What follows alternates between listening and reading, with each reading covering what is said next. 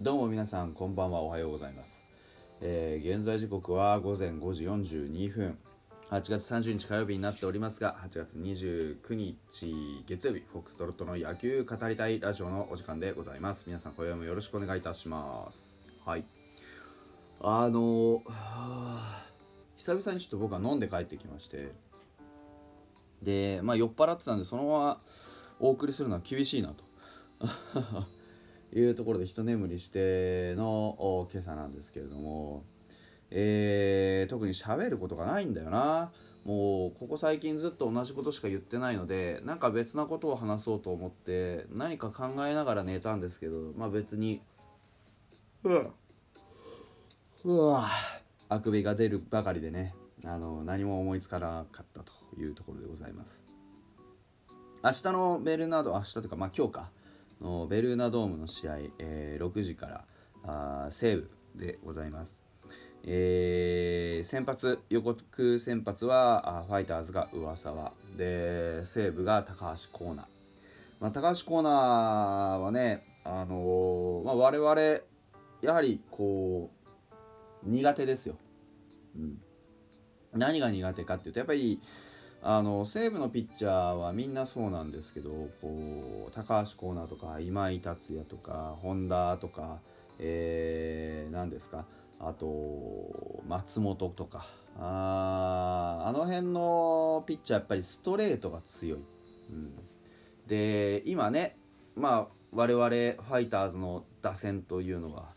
まあ、どういうこう状態にあるかっていうとやはりこう強い打球が放てない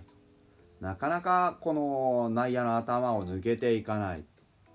そういうようなところでねあの半速球のフライみたいなの結構多いわけですよね。でそれもこれもまあ毎度言ってますけれども逆方向に対する意識の強さというのとやはりこうもう少し、ま、賢くねやっていかないといけないよっていうようなことがありまして。で金子コーチもなんか言ってましたよね。あのああいういいピッチャーをね、えー攻略するときはみたいな、うん、やはり球数を千賀の時ですよね。球数を投げさせたり、えーするような、まあ、粘り強さというのは不可欠だというような話をしておりました。で、まあ、実際僕もそう思いますがまあなんて言うんでしょうこうこう言っちゃなんですけどねあのー金子コーチがまあねコーチ始めてからもう何年になるかなっていうレベルで考えていて。で打撃コーチだってそこそこやってますよね。でその中で、まあ、本当の意味でそういう粘り強い打撃だとかあーいうものがね、うんまあ、身についた選手が見当たらないなっていうふうに僕は思っていて、うん、まああのお言葉を返すようですけれどももう少し具体的に教えてやってくれませんかと。いうような気がしますね。だから金子コーチが悪いって言ってるんじゃなくて選手たちがやはりそういう言葉を飲み込みきれてないというかような気もしますよね、うん、粘り強くとか。まああのーボスのね指示がやっぱりこうなんて言うんでしょう積極的にじゃないですか、で僕は積極的に早いカウントから打っていくっていうことと粘り強くっていうことが相反するとは思ってないんですよね、うん、だからこれは矛盾じゃないんですよ。単純にやっぱり技術不足なんですよね、うん、やはりこう振って合わせていくって僕たまに言うじゃないですか。その感覚をおそらくはまああの選手たちは持ってない、うん、振っていくっていうことと何かその粘っていくっていうことが、まあ、イコールで結びつくようなそこに架け橋がこうかかるようなそういうことがどこかであれば、まあ、どこかであればというかそういう技術の導入が進んでいけば、まあ、自然と、うん、そういうことができる粘り強い打撃とかができるようなねチームになっていくのかなとは思っていて。やはりこう相手に球数を投げさせるってことは当然フルカウントにするっていうことでは僕はないとは思ってるんですね。ファールで5球粘ったっていいわけですよ。だから高橋コーナーみたいに今年僕はわりかし高橋コーナーに関してはまああまりコントロールというよりかは9位のタイプだと思ってるのでだから逆に合わせていくのは難しいかなとは思っていて。だから好投手であるがゆえにその、まあ、ある程度弱点ははっきりしてるかなとは思っています。ですからまあねあのー、どうしても粘らなきゃいけないってわけじゃないしえー、どうしても早く打たなきゃいけないってわけじゃそれはもちろんありません。がやはりこうねあのー、チームとして、えー、戦っていくっていう礎を得るためには攻撃力の礎を得るためには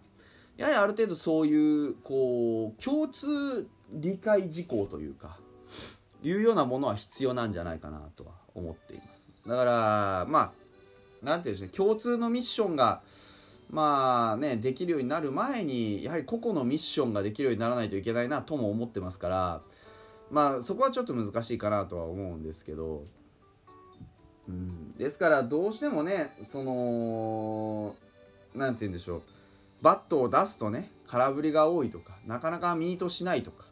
振って合わせていけないっていうここの技術っていうのはまあそうそう簡単に解決はしませんから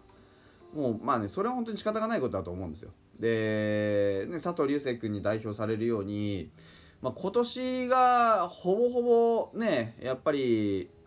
あの出始めというかね、うん、まあ去年からいますけど今年まあほとんどその1軍っていうのを経験しましたみたいなメンツにそんな簡単に技術力の向上っていうのは望めないんですよ。ただその代わり松本剛がそうだったように何か意識のきっかけを得ることによって爆発的に伸びる可能性っていうのはあるわけですよね。だからオフに何をやるかっていうのをここ最近僕ちょろちょろ言ってますけどまあもう実際オフ見えてくるじゃないですか。オフシーズンがね、だからオフシーズンに何をやってどういう成長をするのかっていうのをやはりこう考えると今苦しんでいるこのバッティングの技術の低さっていうのは僕はものすごくこう伸びしろなんだろうなとは思ってるんですよねだからうんとまあなんかあの最近だと目立って打ててないので佐藤流星君に言うんですけど佐藤流星君のようにまあ、全くと言っていいほど通用してない、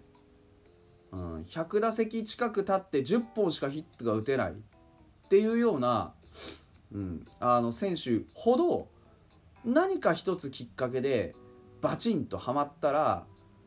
まあ、そこそこ打ったりするようになるんじゃないかなと。せめて25本は打ってくれよって話になるじゃないですか100打席あったらね。うん、だそのなんかやはりなんて言うんでしょうね、まあ、ヒットを率で考えるのか本数で考えるのかって結構一郎的な思考なんですけど。まずはやっぱり一本一本重ねていけるような打撃の中身にしていかないと、まあ、当然ですけど生き残っていけないし生き残っていけないってことはプロ野球選手として失格だよって言われてるのと同じですからね、うん、らそこのところにこう少しプライドを持ってやってほしいなというふうには思います。これはもう佐藤流星君に限らずですね。そういうあの結果残さなきゃやはり生き残っていけないんだよ。レギュラー取っていけないんだよっていうことに関するアンテナはもう少し強く張ってほしいなとは思いますけどね。ただやはりあのシーズンね怪我は一緒に付き合ってね試合できますけど技術力の向上っていうのはどっかでみっちりしっかりはっきりやらないといけないんですよね、うん、だからそこのところのこう何て言うんでしょうね。やはり時間っていうのはなかなかシーズン中は取れませんから、うん、シーズン中に突然打撃が良くなりましたなんていうのはなかなか長続きしないじゃないですか。まあそういうことなんですよね。まずはこうオフに向けてあの反省点を死ぬほどこう上に積み上げていってね、うん、欲しいなというふうに思います。でまあ噂なんですけど前回ね途中まで良かったのにまあ爆発炎上しましたからまあああいうピッチングは噂では見たくないっていうのは当然ですよね。で相手打線も当然源田とかもね今好調ですし、まあ、山川も健在といったところでうーんまあはっきり言って相手にとって不足なし状態なのでね、うん、で噂も噂でまあ復帰2戦目ですから、まあ、今回はね、あのー、きっちり仕上げてきてるんじゃないかとは思います。あの、帯広遠征にもついていかなかったですし。うん、まあ、あのー、願わくばね、無失点でいってほしいなってのはありますが、やはりこう、噂もそうですけれど、今ね、噂の防御率3.15まで来ましたけど、今季対戦成績は1.84なんで、まあ、あの、点、も当たり前ですけど、点取られないわけではないですから、まあ、取られるんだったら相手より後に。で取られるにしても